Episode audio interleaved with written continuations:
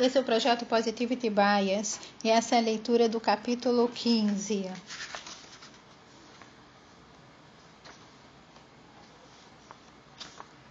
Que está dividido em oito partes: iluminação e não eliminação. Na sequência de que a sua mãe havia falecido, Mr. Charles Hamat veio visitar Oreb e abrindo a sua alma, ele, ele compartilhou: Rebe, eu, eu tô, estou tendo uma crise de fé. Eu realmente não acredito. Eu amo o judaísmo, eu amo muitos dos rituais, mas realmente isso não é parte da minha vida. E o Rebbe perguntou: se eu, eu te pedir uma coisa sem nenhuma condição prévia, é, você pro, promete que você vai, vai fazer? E Mr. Charles respondeu: Sim, sim, qualquer coisa que o senhor me pedir, eu, eu prometo que farei isso. E o Rebbe disse: Você e sua esposa concordam em acender velas de Shabat toda sexta-noite? E e ele concordou. E daquele ponto, a família Hamat nunca perdeu um Shabat, nunca perdeu um acendimento de velas para dar as boas-vindas ao Shabat. E como resultado, toda sexta-noite, gradualmente, se tornou mais sagrado para aquela família como um todo. E é, assar halot, e receber convidados, e compartilhar uma refeição, tudo tinha um, um ar especial, e um brilho sagrado sob as velas. Notadamente, o Rebbe pediu ao Mr. Hamat para acrescentar alguma coisa à sua vida, para fazer alguma coisa no, nova. E na superfície, acender velas de Shabat é, é, um, é um único e, uma, e se parece como uma mitzvah muito simples. Mas para aquela família Hamat foi uma mudança de vida essa, essa prática semanal de ficarem juntos como uma família para alguma coisa sagrado trouxe todo um nível de profundidade e significado para as suas vidas.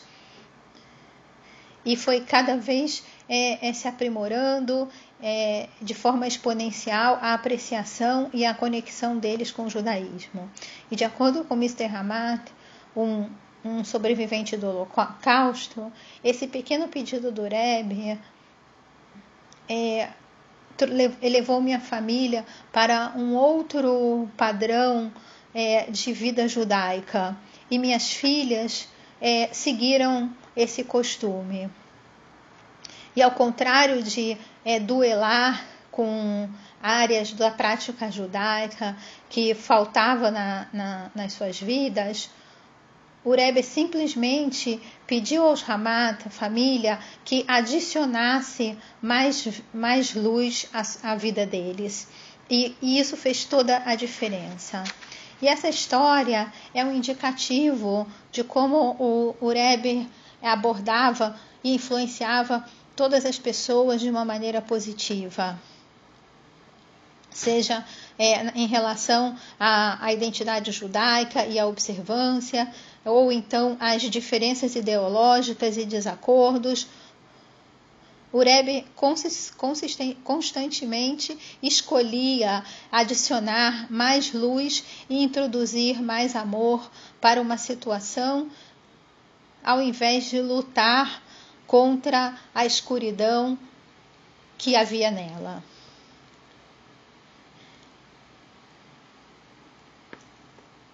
E essa mensagem é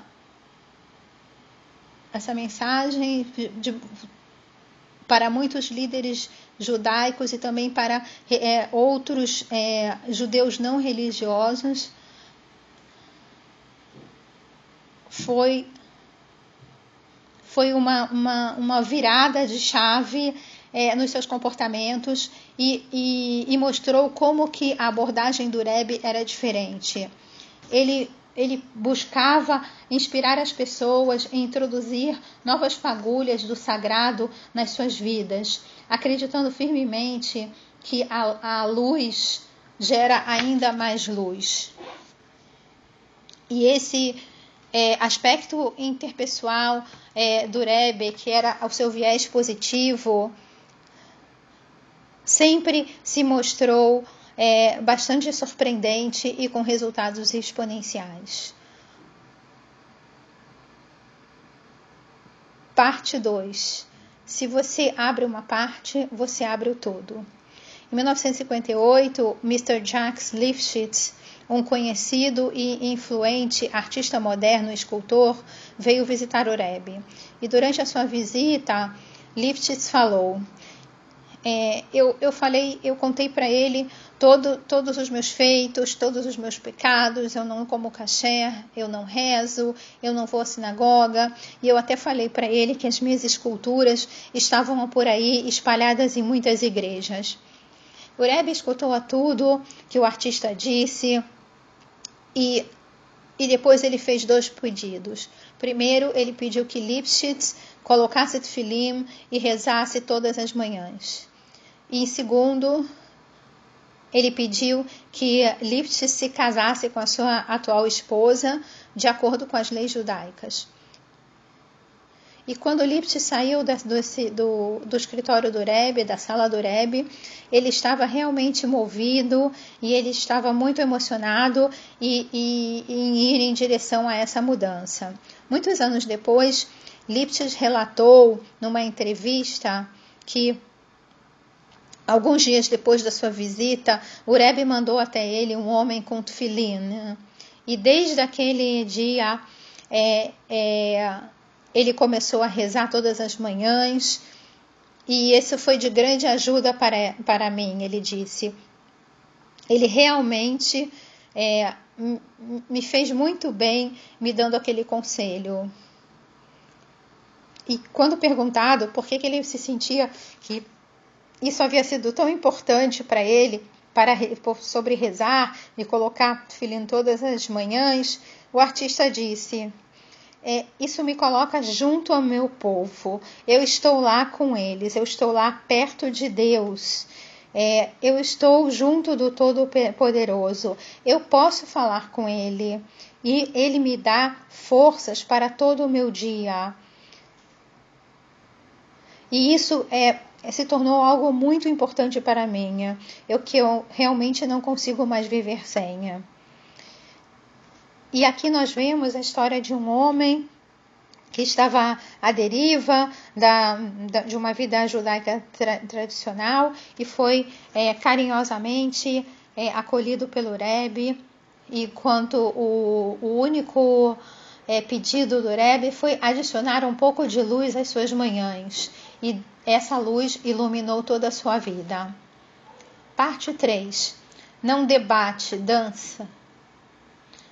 Haim Cohen cresceu como um judeu ortodoxo e por muitos anos ele foi membro de uma é, de uma instituição de advocacia religiosa chamada Agudat Israel. No entanto, por razões é, desconhecidas, ele começou a se afastar até que ele, é, ele deixou o judaísmo completamente. E depois de uma longa e bem-sucedida é, carreira como juiz, Cohen foi é, indicado para a Corte Suprema de Israel. E isso deixou todo o, o toda a corte ortodoxa consternada, porque ele constantemente usava a sua posição justamente para é, é, é, para é, imputar a sua agenda secular.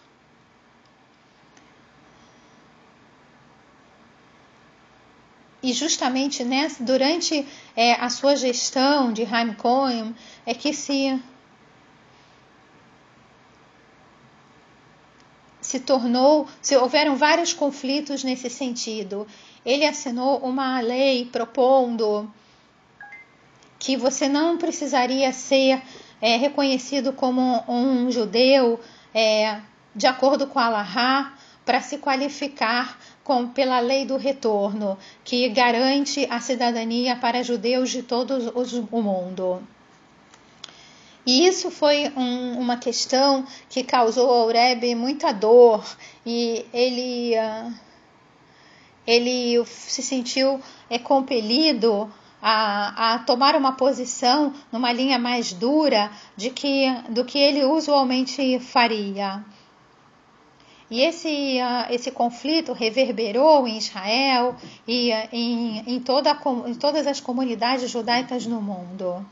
No entanto, quando Haim Cohen chegou é, na sinagoga do 77, no, durante a celebração de Simchat Torah de 1975, ano de 5736, é, toda, toda, todos ali reunidos ficaram muito chocados quando o Rebbe decidiu dar a honra a esse, essa pessoa, a esse juiz, com um, uma, um, recitando um verso do Atahareita. E ao recitar essa oração, ele, ele é, honrou o juiz e também deu para ele a, a, o kavod de segurar a Torá durante as Akafot, durante as danças com a Torá. E muitos ali presentes ficaram desconfortáveis e ficaram desconfortáveis e e como que é um, um, praticamente um inimigo da comunidade religiosa estava ali dentro de um, um ambiente ortodoxo e é, e não havia um gesto de julgamento. Mais uma vez, o Rebbe aplicou a sua assinatura de viés positivo e escolheu responder a uma situação difícil com amor e com e com comprometimento e com a ideia de adicionar mais luz, não importa quanto a situação estivesse escura na sua superfície. E de fato, quando o seu assistente pessoal é, nervosamente perguntou ao Rebbe como lidar com essa situação tão sensível, o Rebbe respondeu de maneira direta: Um judeu está aqui com um desejo de se reconectar e você não quer dar para ele um rolo da Torá? Então, dê a ele. E o, o Rebbe encorajou ao Mr. Cohen a se a, a, a dançar e a, a, a ficar entre eles por durante é, 45 minutos e batendo palmas e com muito encorajamento. E durante todo esse tempo, o, o Rebbe manteve seus olhos em direção ao juiz Cohen. Que praticamente em êxtase dançava com a Torá. E anos depois, um dos Shuluchim Rabad em Manhattan encontrou um, um, um, amigo muito próximo do juiz Cohen, que foi é, convidado por ele para, para ir até o Rebbe. E esse amigo disse, recusou e uh, disse que ele não poderia ir até lá porque desde que Haim Cohen foi aquela festa de Simchat Torah com o Rebbe, ele simplesmente mudou a sua visão e a sua, a sua opinião. E eu não estou ainda pronto para mudar as minhas opiniões. A, além do mais, agora eu sou quem sofre com os resultados daquela festa de Simchat Torah que Haim Cohen é, passou com o Rebbe. E assim podemos ver que, é, mesmo com, com conflitos é, graves, o Rebbe sempre é, trazia essa sua abordagem positiva de influenciar, influenciar pessoas e organizações que tinham é, diferentes pontos de vista, muitas vezes diametralmente opostos. E como poderemos ver nas histórias a seguir, o Rebbe sempre se baseou na estratégia de espalhar luz, amor, verdade e paz no mundo. E ele simplesmente é, não, não saía de, um, de uma sala, é, não, não se desligava do assunto é, e não, não se preocupava em eliminar um adversário, um oponente. Parte 4. O farol mostra o caminho. Um executivo judeu que é, dirigia uma, uma agência na África do Sul aceitou um convite para um Congresso Nacional Africano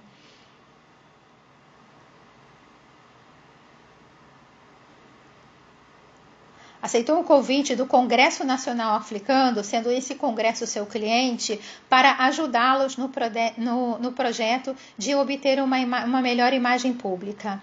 E num dia, quando estava visitando esse é, African National Congress, é, os, os escritórios centrais, ele, ele entrou, e ao sair do elevador ele ficou muito chocado por ver um pôster enorme de Yasser Arafat pendurado.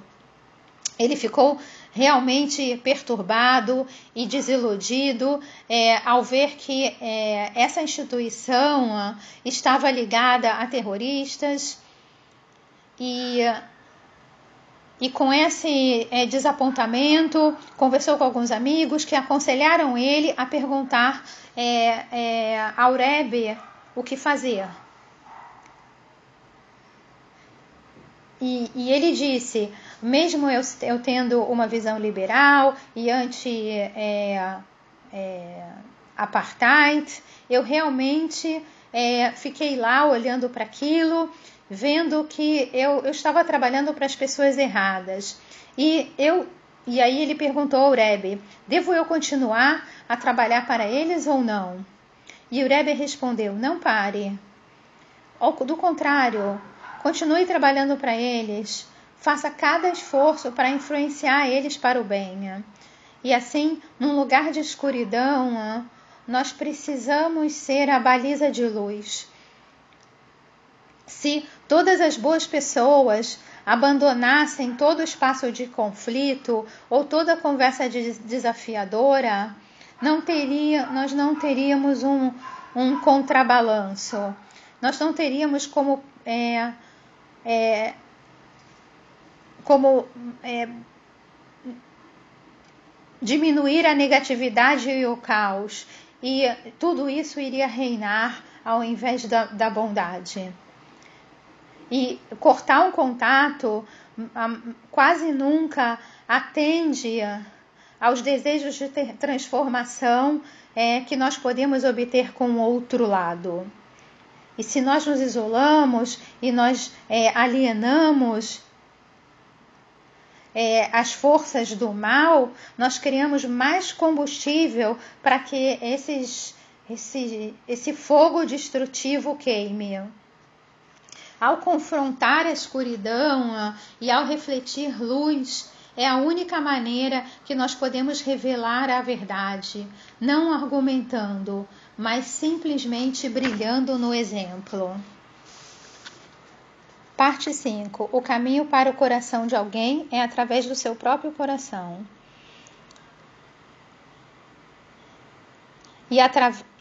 e a... através da sua carreira, o senhor Alan Dershowitz, que era um ativista político, um advogado e também um escritor, teve inúmeras ocasiões para discutir com Rebbe vários assuntos e casos é, que se referiam às suas preocupações com a comunidade judaica. Em, algum, em uma específica correspondência, é, temos um outro exemplo da abordagem do viés positivo que o, o Rebbe aplicava ao lidar com pessoas com quem ele discordava. E nas palavras do senhor Deskovitz, alguns anos atrás eu tive a, Rutzpah, a cara de pau, de de escrever uma carta muito arrogante para o Rebbe de Lubavitch. Eu li num jornal que o, o, o movimento Lubavitch estava dando honras a Jesse Helms como parte das comemorações do Dia da Educação, numa noite de gala. E não, não havia nenhum homem na América que eu desprezasse mais do que Jesse Helms. Como o, o, o, o chefe das relações, é, relações internacionais é, do Comitê do Senado, ele simplesmente tinha lá tinha posições de anti-Israel e, e, de maneira oposta a tudo o que eu pensava. E eu escrevi essa carta dizendo, na essência, como você pode honrar um homem que fica o tempo todo é, se opondo aos valores judaicos na América? E eu recebi uma carta de volta do Rebbe, uma carta muito respeitosa e, uh, e uma carta que eu, eu me acalentou pelo seu conteúdo. Ele me ensinou da maneira mais bondosa, me contando que você nunca, nunca, nunca desiste de uma pessoa. Um dia Jesse Helms pode ser contra Israel, mas amanhã se você souber como abordá-lo e como falar com ele, quem sabe ele vai mudar e ser um defensor de Israel. E no final da sua carta, o Rebbe incluiu um, um, um, um PS muito significante que, a, que explicava é, a sua abordagem influenciar os outros pra, para o bem. Ele escreveu que pessoas, mas especialmente políticos, muitas vezes atuam de acordo com a sua conveniência, muito mais do que pela sua convicção. Né? E eles podem ser engajados num, numa, num, num num caminho positivo. So, então a gente sempre precisa tentar influenciá-los. E eu preciso dizer para vocês, eu tinha muitas dúvidas sobre isso, mas eu preciso contar o final da história, da história. Mesmo que eu continuava é, a discordar de Jesse Helms em muitas coisas, ele sim se aproximou de Israel e ele sim se transformou num, num defensor de Israel. E, e eu acredito que isso aconteceu porque o Rebbe de Lubavitch simplesmente é, entendia alguma coisa que a maioria das pessoas não entende, que é como se comunicar com pessoas que têm um diferente background, uma diferente história e cultura e de uma forma é, que, que você possa é, iluminá-los. Parte 6. Não argumente, inspire. A, a juventude judaica de uma certa comunidade estava sendo é, atingida agressivamente por missionários. E um ativista comunitário estava muito preocupado e perguntou ao Rebbe: como que eu posso abordar esses jovens, jo jovens judeus que ficaram envolvidos com o cristianismo? E o, o Rebbe respondeu: não argumente com eles sobre as mensagens do cristianismo. Ofereça a eles alguma coisa nova para pensar. Inspire eles pela beleza e pela alegria do judaísmo, que eles nem tiveram ainda a chance de conhecer e experimentar. Não deslegitimize ninguém, apenas abra os seus olhos. Parte 7. Uma vela da verdade. Em 24 de setembro de 2009, um dia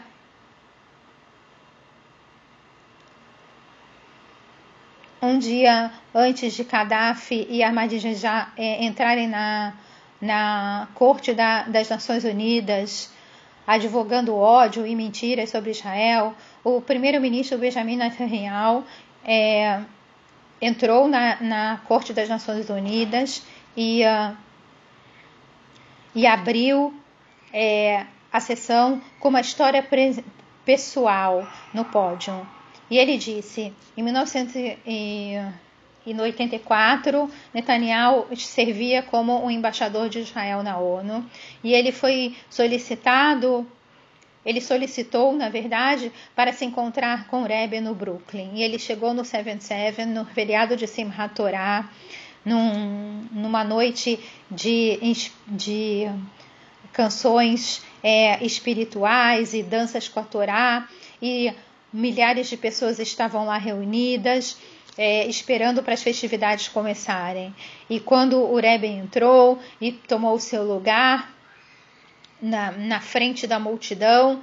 É, Netanyahu foi colocado na frente para se aproximar do, do, do Rebbe, enquanto muitos Hassidim estavam ali esperando impacientemente para é, começarem as festividades, o Rebbe falou com ele de maneira muito bondosa sobre vários assuntos e sobre várias preocupações relativas a Israel e à comunidade internacional.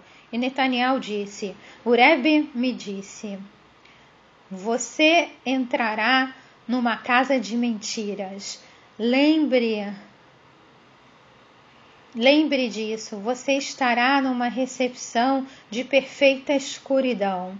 E se você acender uma uma pequena vela, essa luz vai ser vista de muito longe por todo o mundo. E a sua missão é acender essa pequena vela da verdade para o povo judeu. E é isso que eu venho fazer desde então. E é isso que nós somos pedidos para fazer. E de acordo com Rebbe, nós estamos aqui para acender uma vela de verdade, todos os dias e a cada dia. Parte 8. Reze para os seus inimigos mudarem.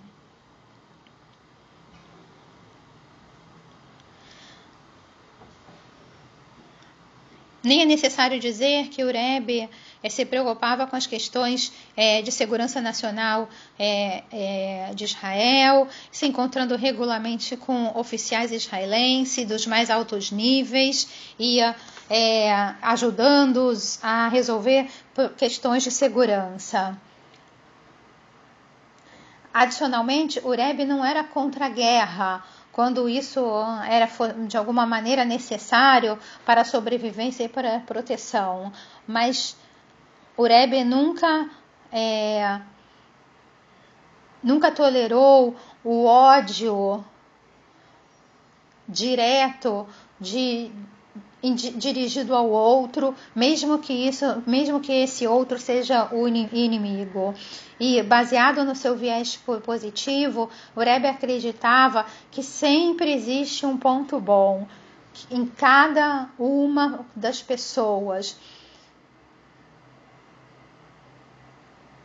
e, e, e ah, nós podemos é, iluminar mesmo a mais escura das personalidades e as suas perspectivas.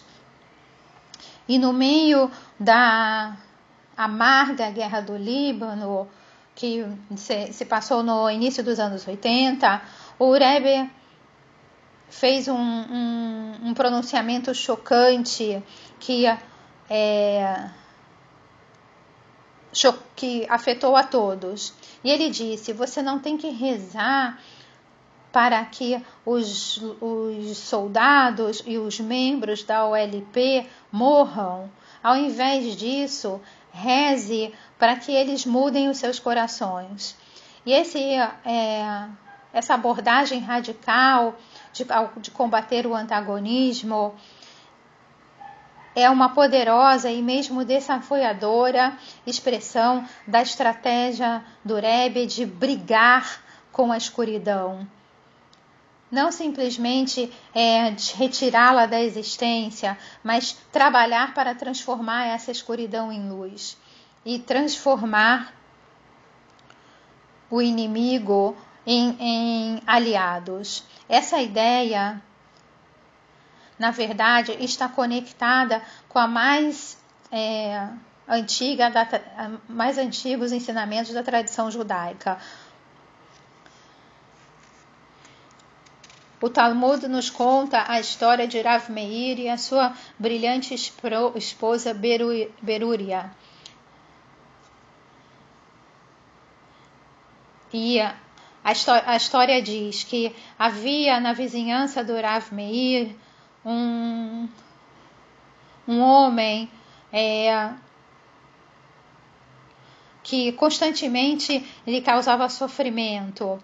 E em resposta, é, Rav Meir rezava para que esse homem morresse. E ao ouvir a sua reza, a sua esposa Beroriá é, falou para o seu marido que, é, sem dúvida, a sua reza era justificada, né? É, baseado no, no versículo. É, deixe que os pecados cessem.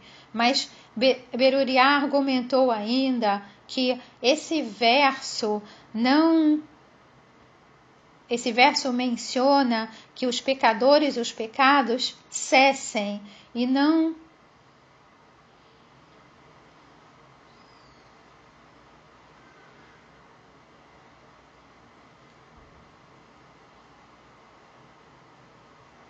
e não que eles morram.